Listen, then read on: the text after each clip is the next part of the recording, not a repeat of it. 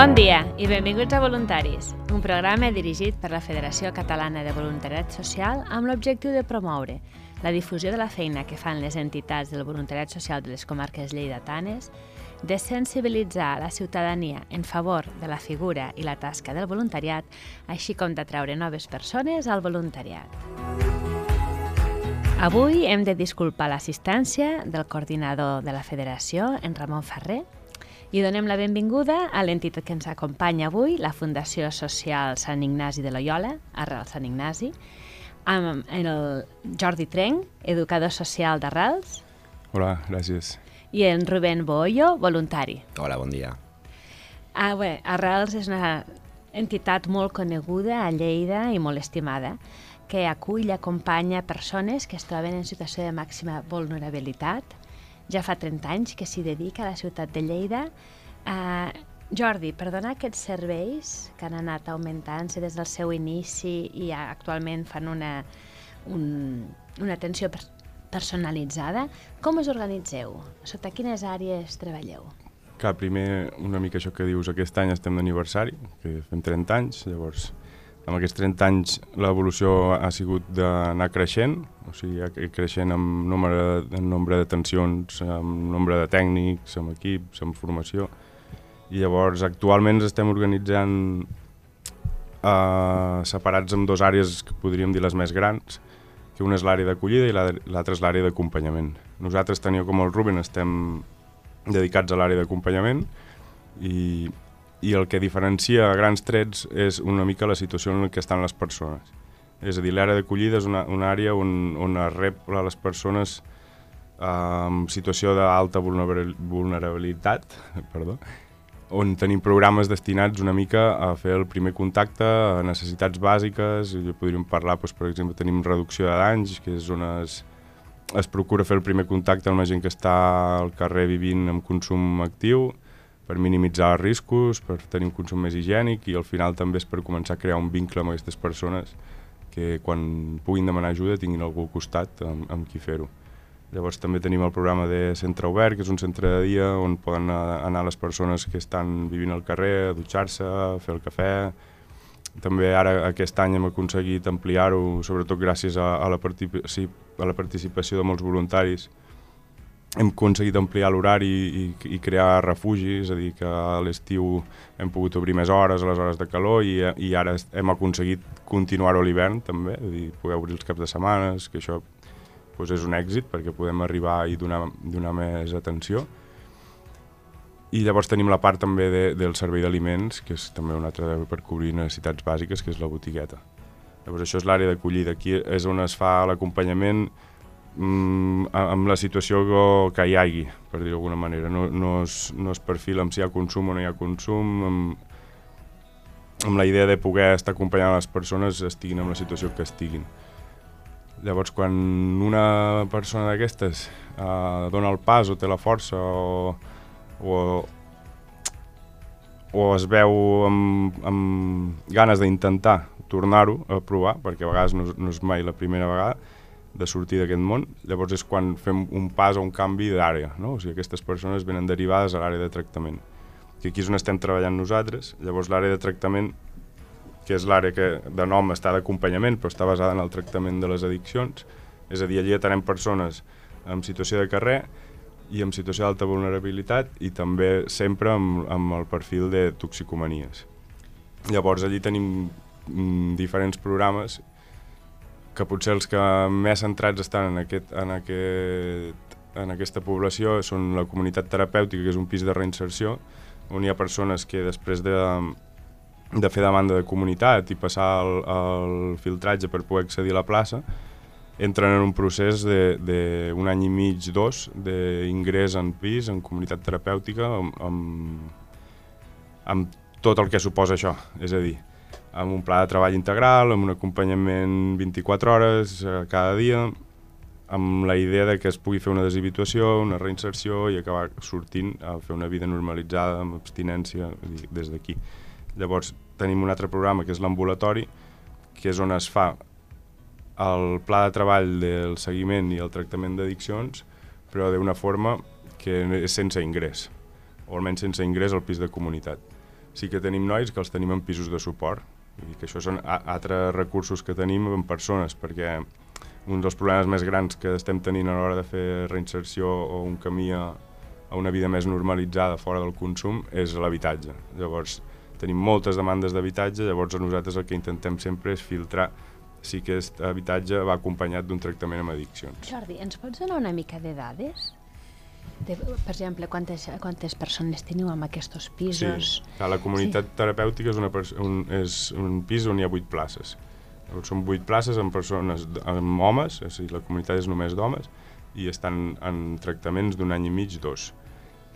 Un cop ha passat aquest temps, si no s'ha complert el que serien per exemple, alguns objectius com la possibilitat de trobar feina o de trobar algun habitatge on poder fer ja una vida autònoma o per procés personal encara no estem al nivell de, de ser autònoms, el que fem són derivacions al, al programa d'ambulatori utilitzant els pisos de suport que també tenen, també tenen seguiment dels tècnics. I més o menys quin èxit teniu de les persones que entren a la comunitat terapèutica o a l'ambulatori que puguin eh, realment després... Rein... Clar, en, en mi potser no em trobaràs mai parlar d'èxit en, aquest, en números.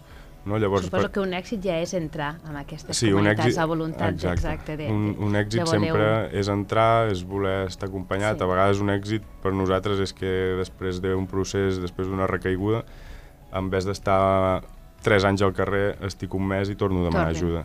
Això és un èxit. I tant perquè el, els processos doncs, són, molt, molt llargs. són molt llargs, hi ha persones que porten molt recorregut de, o molta història amb, amb consum actiu, llavors eh, sen, doncs dir, no, no es pot canviar això d'un dia per l'altre. No? Llavors una de les, de les de les coses on intentem procurar més, que també doncs, amb el tema del voluntariat, és entre, entre tota la fundació és, és crear una xarxa. És a dir, que aquestes persones estiguin, en el moment que estiguin, en l'àrea que estiguin, sempre tinguin algú al costat que això també facilita el poder fer la demanda d'ajuda i a la vegada un dels problemes més grans que hi ha sempre al darrere de tot és el sentiment de soledat d'haver viscut amb aquesta vida tant de temps. Llavors, poder tenir una xarxa, xarxa. amb qui compartir el temps, amb qui... És això és, és molt important. Molt. Sí, perquè suposo que moltes d'aquestes persones, si la tinguessin la seva xarxa personal, ja no haguessin caigut o, haguessin pogut trobar un recolzament de la familiar. És, és mm. més difícil. Sí, no, no sé si podem dir que no haguessin caigut, perquè les circumstàncies pues, han sigut com han sigut, però sí que a l'hora de la reinserció o a l'hora de, de, de fer el canvi, perquè al final és un transform, una transformació personal, el sortir d'una addicció suposa... No, no és deixar de consumir i ja està, ja s'ha acabat, no? sinó és crear una vida diferent, i això és molt difícil, ja, ja sense tenir una addicció, perquè, perquè sí, ens entenguem. Llavors el creixement personal, si està acompanyat d'una xarxa de suport, tant en oci, en temps lliure, sobretot, que és potser els moments més delicats, on una persona està sola, això és, és imprescindible. Com has comentat, Jordi, eh, tots aquests serveis, segurament sense, en la seva extensió i qualitat, sense l'ajuda de voluntaris, no es podrien dur a terme. No. Uh, I aquí tenim un voluntari, el Rubén, que voldrien conèixer la seva experiència. Com ho vius? Pues jo d'una manera meravellosa. O sigui, ser voluntari, entregar el teu temps lliurement, sense buscar un benefici econòmic o una immediatesa de res per material per mi, no? i poder entregar més de més perquè tingui una millor qualitat de vida, un acompanyament, com deia Jordi, no? una xarxa de... de... Meu, pensava ahir, no? que dic, si contéssim les hores que qualsevol persona a la setmana passe a Instagram, a Netflix, ostres, si dediques tres setmanal ajudar algú sense esperar res, només pel benefici d'aquella persona, que vendríem tots, no? Sí, bueno, és una cosa eh, constatada per psicòlegs mm. de que realment ajudar els altres augmenta l'autoestima del voluntari. Vull dir, està clar que tu t'aporta molt. Perquè quantes hores hi dediques tu a la setmana? Jo tres. Tres hores. I on estàs exactament? Què és el que fas? Jo faig l'àrea d'acompanyament al taller esportiu. Aleshores, doncs, porto els nois de, del pis de comunitat i alguns de, de de, de ambulatori que, que també s'hi sumen, no? i aleshores pues, fem activitats una mica dirigides per les necessitats també d'en ells. No? no és fem això i ja està, no? Pues preguntem què volem fer avui, com, com estem, perquè a veure, a vegades tenen dolències o no, adequem a, a les seues necessitats, al fin i al cap estem per amb ells, no? Això és per, per amb ells. Sí, personalitzat. Exactament. I una mica buscar el, el seu benestar, que aprenguin a cuidar-se. L'esport és molt important. Tu vens del món de l'esport. Bueno, jo faig esport, però per sentir-me bé jo, no? Aleshores, ja que ho sento jo, pues, intentar transmitir a, a aquest, aquest benefici, no? de, de cuidar-te, sobretot. Ja no és de fer esport o no, perquè hi ha vegades que només fent un, fent un passeig puguem xerrar i ells s'expressen i, i en tenim prou. A vegades fem un partit de futbol, o anem al parc, o o fem zumba al centre, que també hem fet alguna vegada, però és més que res el, el, el missatge aquest de, de ens hem de cuidar, no? O sigui, no és, com deia Jordi, no és només deixar les drogues, hem de construir una vida nova en el que el més important és cuidar-se a un mateix. Molt bé. Fins ara, els dos heu parlat bàsicament d'atenció masculina, però sé que també eh, teniu un servei dedicat únicament a dones. Sí, és, és a dir, del pis de comunitat terapèutica, que és exclusiu per homes, a l'ambulatori no. O sigui, a l'ambulatori també tenim dones que, que estan fent tractament i amb seguiment. Llavors, dintre d'aquests dos, dos programes, eh, estan tots centrats, no? pues de, per exemple, les persones que estan en comunitat terapèutica, la mateixa comunitat ja, ja suposa un canvi d'hàbits, vull dir, és, és casa seva i tot això hi ha unes normatives que, que ajuden al, al tractament, però durant el dia el que fan és fer, és fer tallers, no? com va explicar el Ruben, doncs el taller d'esports. Llavors, del taller d'esports, eh, que és el divendres, no? doncs des de dilluns fins divendres hi ha tallers al matí i a la tarda. Això, per nosaltres o per l'equip educatiu, és impossible de realitzar si no tenim voluntaris. No? Pues si tenim el Ruben que ens realitza d'esports, tenim el Santi que ens fa el de ioga, vull dir, la Xus que fa el d'art, hi, hi ha diferents voluntaris que amb les, amb el que, amb les seves habilitats pues, ens, ens poden fer un, un taller més específic i a la vegada nosaltres ens treuen un temps on podem atendre els nois individualment. Perquè de seguiment individual a nivell d'educadors tenim ràtios de 15 persones, que mm, això més controlar els pisos més, eh, és, és molt temps, no? I llavors, a nivell de dones, el que tenim és un altre programa que, que és una mica diferent, és a dir, no és exclusiu a, amb el tema de les addiccions, sinó que el que és és una unitat dependent que treballem en coordinació amb el centre de Ponent, no? amb, amb presors. I són dones que estan en un tercer grau, és a dir, que tenen ja un article que els permet uh, fer vida fora, és a dir, crear ja un camí, un pla de treball cap a la reinserció, podent-lo fer no des de dins la presó, sinó des d'un pis, que és una mica tot més normalitzat, és a dir, són dones que sí que estan amb, amb una condemna, però el, el, la majoria de les dones que tenim també són dones amb un amb un estat de vulnerabilitat, no? perquè moltes de les que no venen nosaltres doncs, és que ja tenen una xarxa de suport, que ja tenen família... Llavors nosaltres intentem donar aquest espai on elles poden venir a complir i acompanyar-les en aquest procés de, de reinserció fora, d'inserció laboral, de xarxa, d'oci, de tot això. D'aquestes dones, les que tenen problemes d'addiccions també venen a fer tractament ambulatori a, a arrels, diguéssim. Doncs bé, com que estem en un podcast de voluntariat i explicant-nos l'experiència i sabent de què són tan necessaris per a aquests serveis, voleu fer una crida a persones voluntàries, a, animar a la societat a que vingui a Rals i se sumi al voluntariat?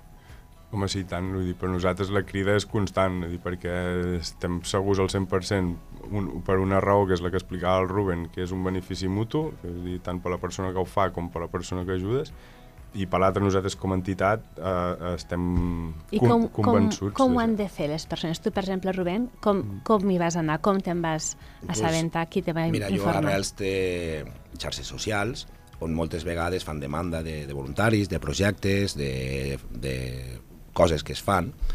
Pues lo primer seria pues, seguir la, la fundació a redes socials, a Arrels Sant Ignasi, no? a Instagram, per exemple, i ficar-se en contacte, doncs, trucant, per exemple, aleshores doncs, s'agafa hora amb la coordinadora de voluntaris, se fa una reunió, a veure cada persona per on és més més adient, no? pel, pel, com deia Jordi, no? pels seus recursos, per les seves habilitats, i pues, se fa una reunió i ja se destinen les hores i, i com s'ha de fer. Ja se fa el pla, Exacte, el pla, el pla, el pla de voluntariat. De voluntariat. Exacte. Molt bé. Doncs... Sí. No, no, només afegir que, per exemple, perquè per una dada és que nosaltres a, a acompanyament de l'equip d'acompanyament som 40 i pico persones. O sigui que per nosaltres l'equip no som només els treballadors, sinó nosaltres i tots els, I voluntaris, tots els voluntaris que participen i estan implicats. I que segur que enriqueix la tasca. Moltíssim. Doncs bé, moltes gràcies. A vosaltres. Aquesta última animació a la gent, tothom que vulgui fer voluntariat, arrels eh, tenen un lloc. Benvinguts. Sí. Gràcies, bon dia. Bon dia. Bon dia.